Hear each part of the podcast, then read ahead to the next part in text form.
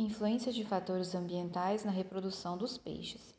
Você sabia que fatores ambientais como luz, temperatura, qualidade da água e pluviosidade, além de fatores químicos, físicos e biológicos, influenciam a reprodução dos peixes? Os peixes compõem o grupo com maior número de espécies entre vertebrados, apresentando uma diversidade em relação a aspectos morfológicos, fisiológicos, ecológicos e comportamentais, além de ocuparem os principais ambientes aquáticos com variedades de habitats e ampla diversidade de estratégias reprodutivas. A reprodução garante que haja a perpetuação dessas espécies no meio ambiente, cuja modulação é, é realizada por fatores ambientais, e o seu controle por fatores endócrinos, ou seja, fatores relacionados à liberação de hormônios que favorecem a maturação sexual desses animais e, consequentemente, sua reprodução.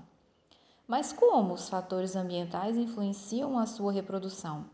A fisiologia reprodutiva está ajustada a diferentes condições, como temperatura ambiente, tempo de exposição solar, alternância entre claro e escuro, também chamada de fotoperíodo, volume de chuvas e além das características próprias de cada espécie. As variações dos fatores ambientais são captadas por um sistema sensorial presente nos olhos, narinas, derme, brânquias, entre outros, são convertidos em sinais químicos e transmitidos até uma estrutura denominada hipotálamo.